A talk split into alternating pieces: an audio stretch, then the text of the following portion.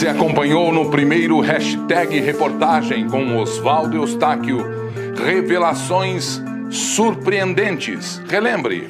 O que, o que o Supremo percebeu foi que minha voz começou a se tornar muito forte. Eu rompi uma bolha. Você é um homem de comunicação, de, de televisão. Eu não tenho uma televisão, eu não tenho uma emissora de rádio, mas a minha voz começou a ecoar e furou essa bolha. Hoje vamos falar sobre Covid-19. O esquema, os escândalos, a rota do dinheiro. Oswaldo Eustáquio, repórter investigativo, vai contar tudo para você aqui na TV Leão. Tem outro golpe por vir. E esse golpe inicia na CPI do golpe, do Covid. Se quiser, eu conto para você. Eu tenho um mapa do golpe. Bom. Hashtag reportagem está no ar.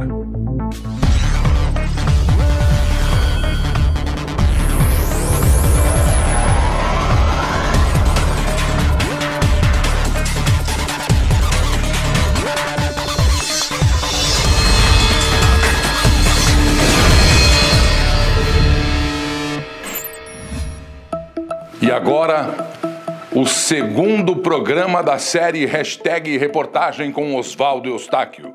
Segundo ele, foi taxado de mentiroso quando alertava da presença do vírus feito em laboratório. Seria fake news, diziam. Não era. Um ano depois, os meios de comunicação começaram a aceitar. O vírus poderia ser fabricado em laboratório na China.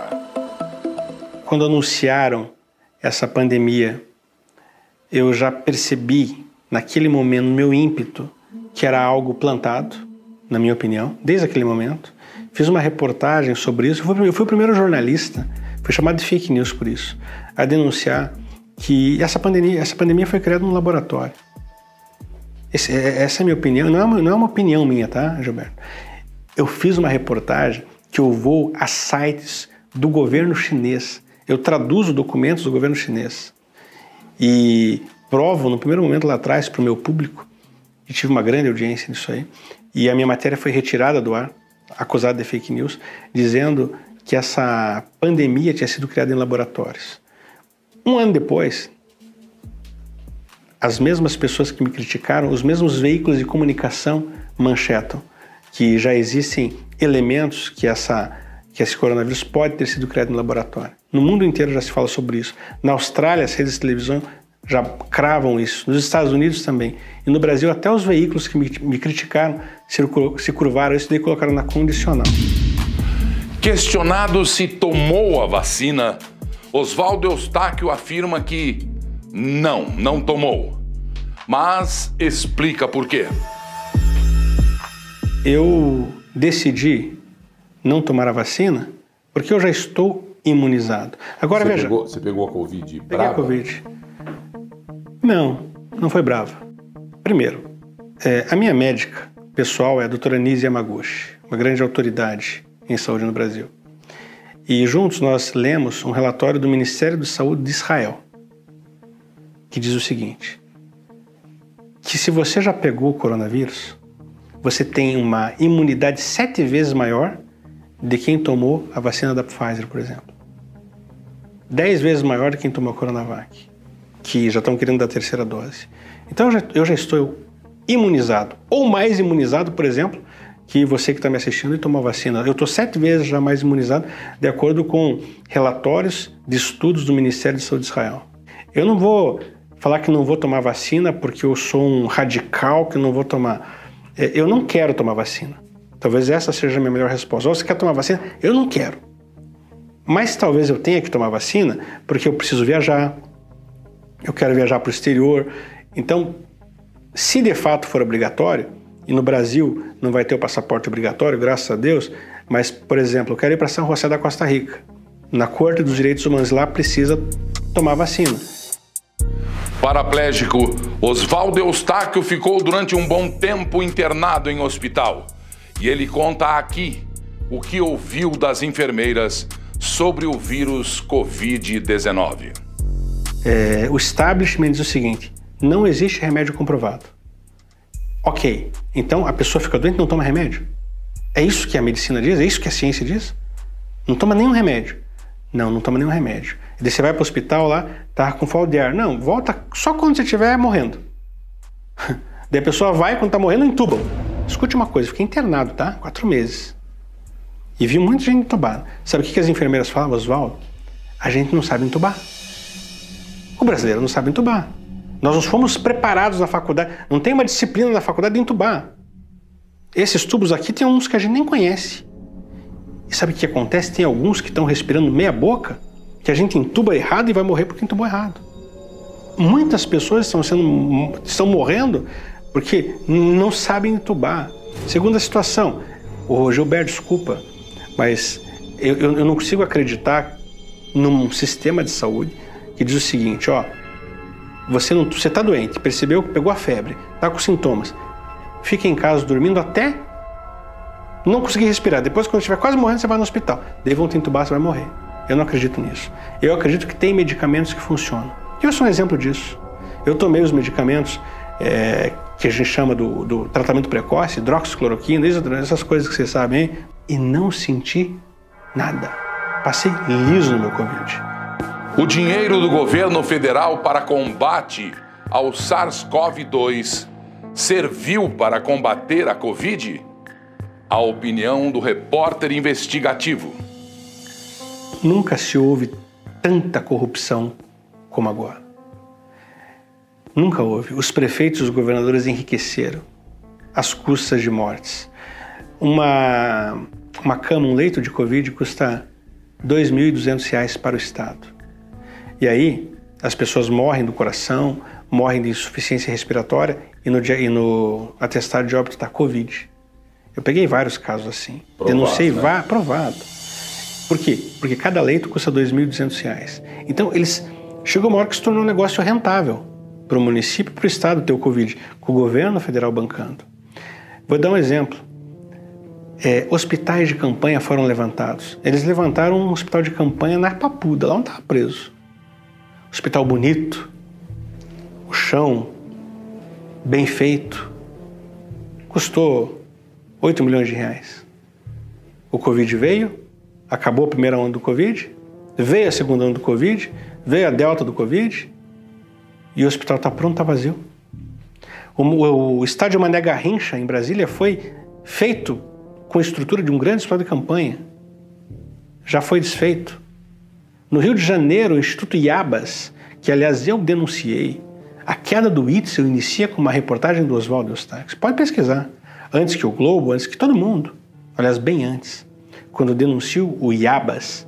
E chegou a entrevistar o marido da Joyce. E entrevistei o marido da Joyce Hasselman, que também ganhou 200 mil reais para prestar uma consultoria para um hospital que sequer ficou pronto. Isso é corrupção. Eu sou inimigo da corrupção. Eu não vou aceitar isso nunca. Eu não negocio valores.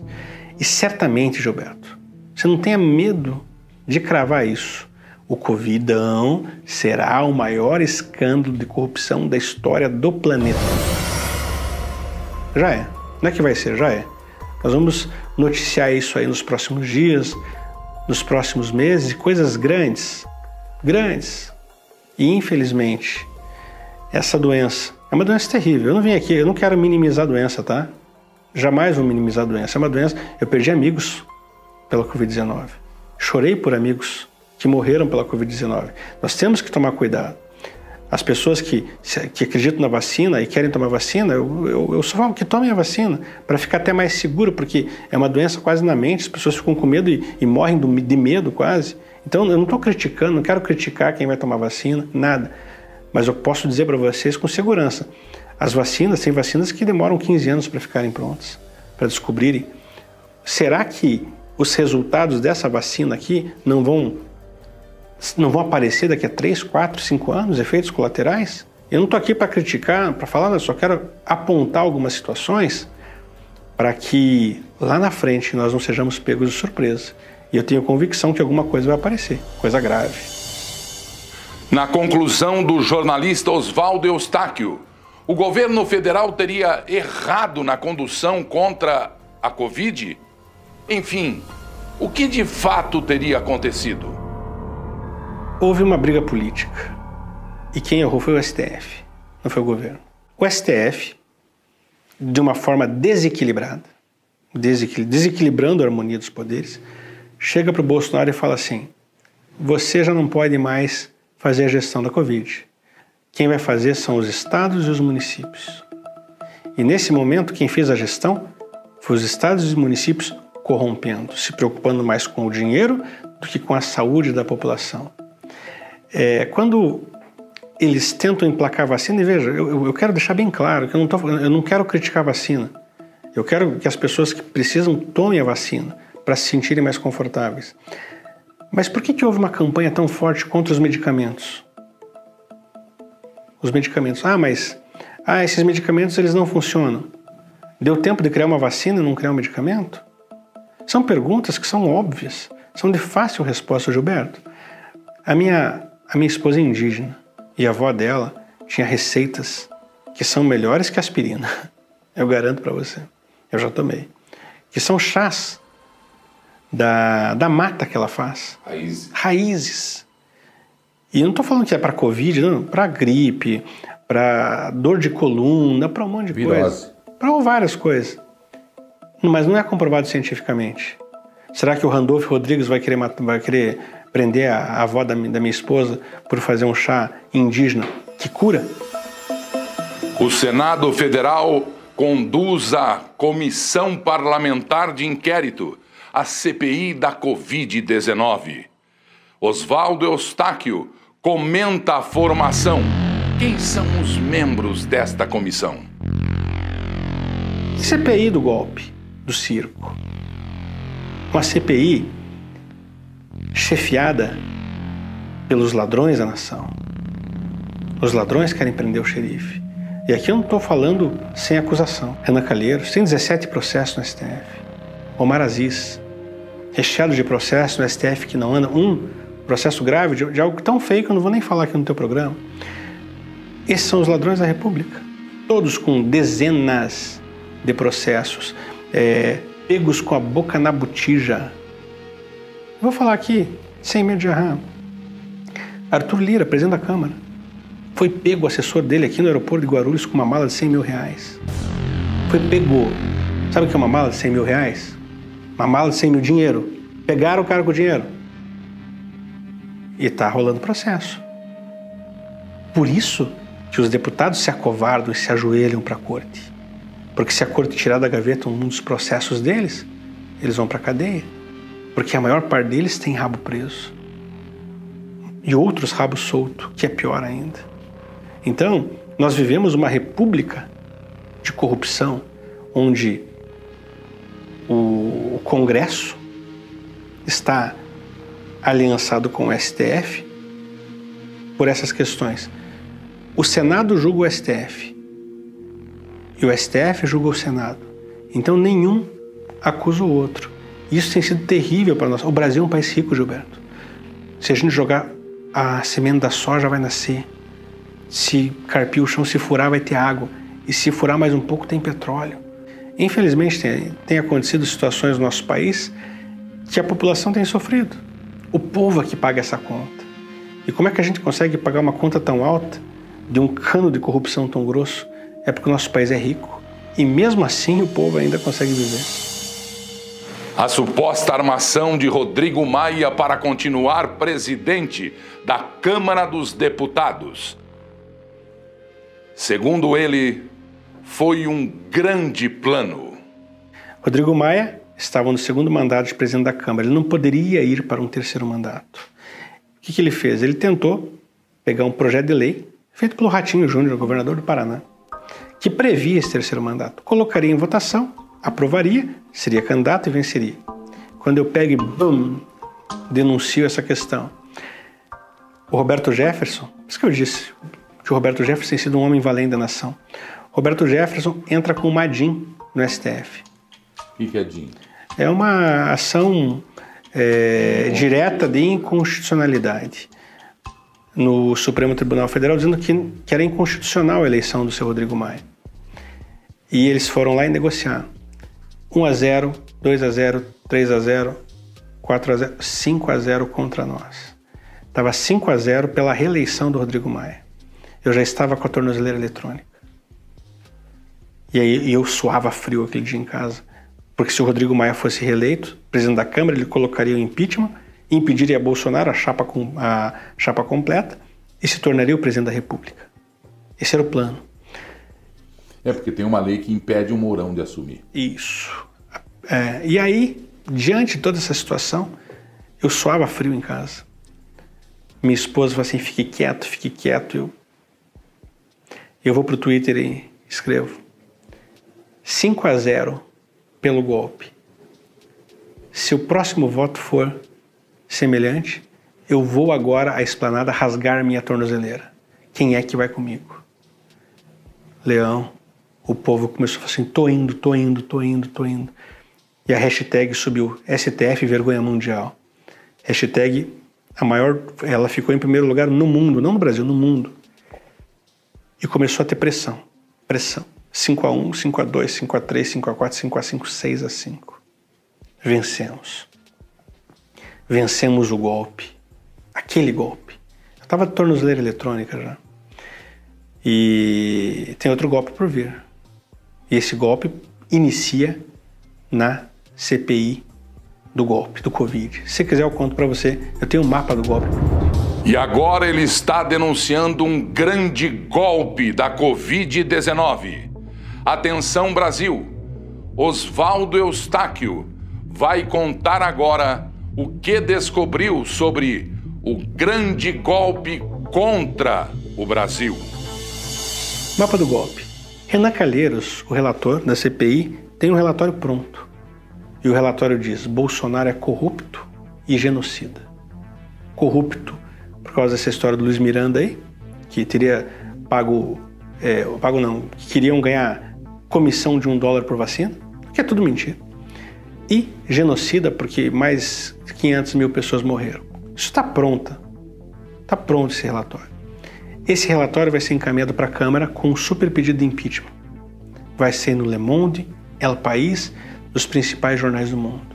E aí, o Zé Cabaleiro vai fazer uma música do impeachment, que está pronta já, desde o governo. E vai ter uns artistas cantando lá, impeachment, bem produzido, padrão Globo, porque a Globo tem uma técnica boa. Esse não clipe sabe já está produzir rodando. nada. Esse clipe já está rodando. Já está pronto. Está rodando. Está rodando. E depois da musiquinha do golpe, eles vão começar a explodir coisas no Brasil. Em São Paulo isso já aconteceu botaram fogo na estátua de Borba Gato, bandeirante conhecido, e vão começar a queimar mais coisas no Brasil. O MTST e o PCO, o braço armado da esquerda, já está no entorno de Brasília. A 20 quilômetros de Brasília tem um acampamento do MTST, que eles estão preparados junto com os indígenas, porque o movimento indígena e o movimento negro são movimentos de esquerda não representam a base dos indígenas, não representam o, o, os pretos do Brasil, não representam, se tornou um braço político que também já estão se preparando para se unir e com os black blocs quebrar tudo em Brasília. E aí eles vão pegar e colocar o impeachment. Bum! Arthur Lira vai dizer assim: não vou receber o impeachment. Vão encaminhar para o STF. Quem fará isso? PT, PCdoB, PSOL e Rede. Vai cair num ministro do STF, velho conhecido meu, careca. Eu não vou citar o nome aqui para não causar problema para você. Porque para mim não tenho medo dele, não. Pode falar. Nem eu, nem minha família. Meu filho diz assim: Nós não temos medo de você. E não temos, porque a verdade está sobre nós. E quando chegar, ele vai. Defiro. Começa o rito de impeachment. E ele já tem pelo menos 364 votos. Os mesmos votos que colocaram de uma forma criminosa, desleal, ilegal, imoral, inconstitucional Daniel Silveira, o deputado, no cárcere. Oswaldo Eustáquio vai contar por que saiu de Curitiba, por que se filiou aos 300 de Brasília. Que história é essa de ser preso e ficar paraplégico? Ele vai contar tudo. Você não pode perder. Impressionantes declarações do hashtag reportagem com Oswaldo Eustáquio. Blogueiro? Repórter investigativo? Jornalista? Por que a perseguição dos colegas de imprensa? Não perca. Hashtag reportagem. Quando eu vou tomar banho, água voltando na papuda é um complexo grande. Quando eu ligo o chuveiro, eu ligo em cima. Não é o chuveiro assim. Assim era em cima do próprio chuveiro. Estoura o cano, puf, começa puf, aquele canão d'água batendo e voltando na jega que é a cama. É, em menos de 50 segundos, meu pé, meus pés já estavam submersos, era muita água. E aí eu só estou falando pelos relatórios da própria papuda, porque ainda não vi mais nada. Foi acordado por dois policiais que me tiraram, minha cabeça estava submersa na água. Te vejo em breve na próxima. Até lá.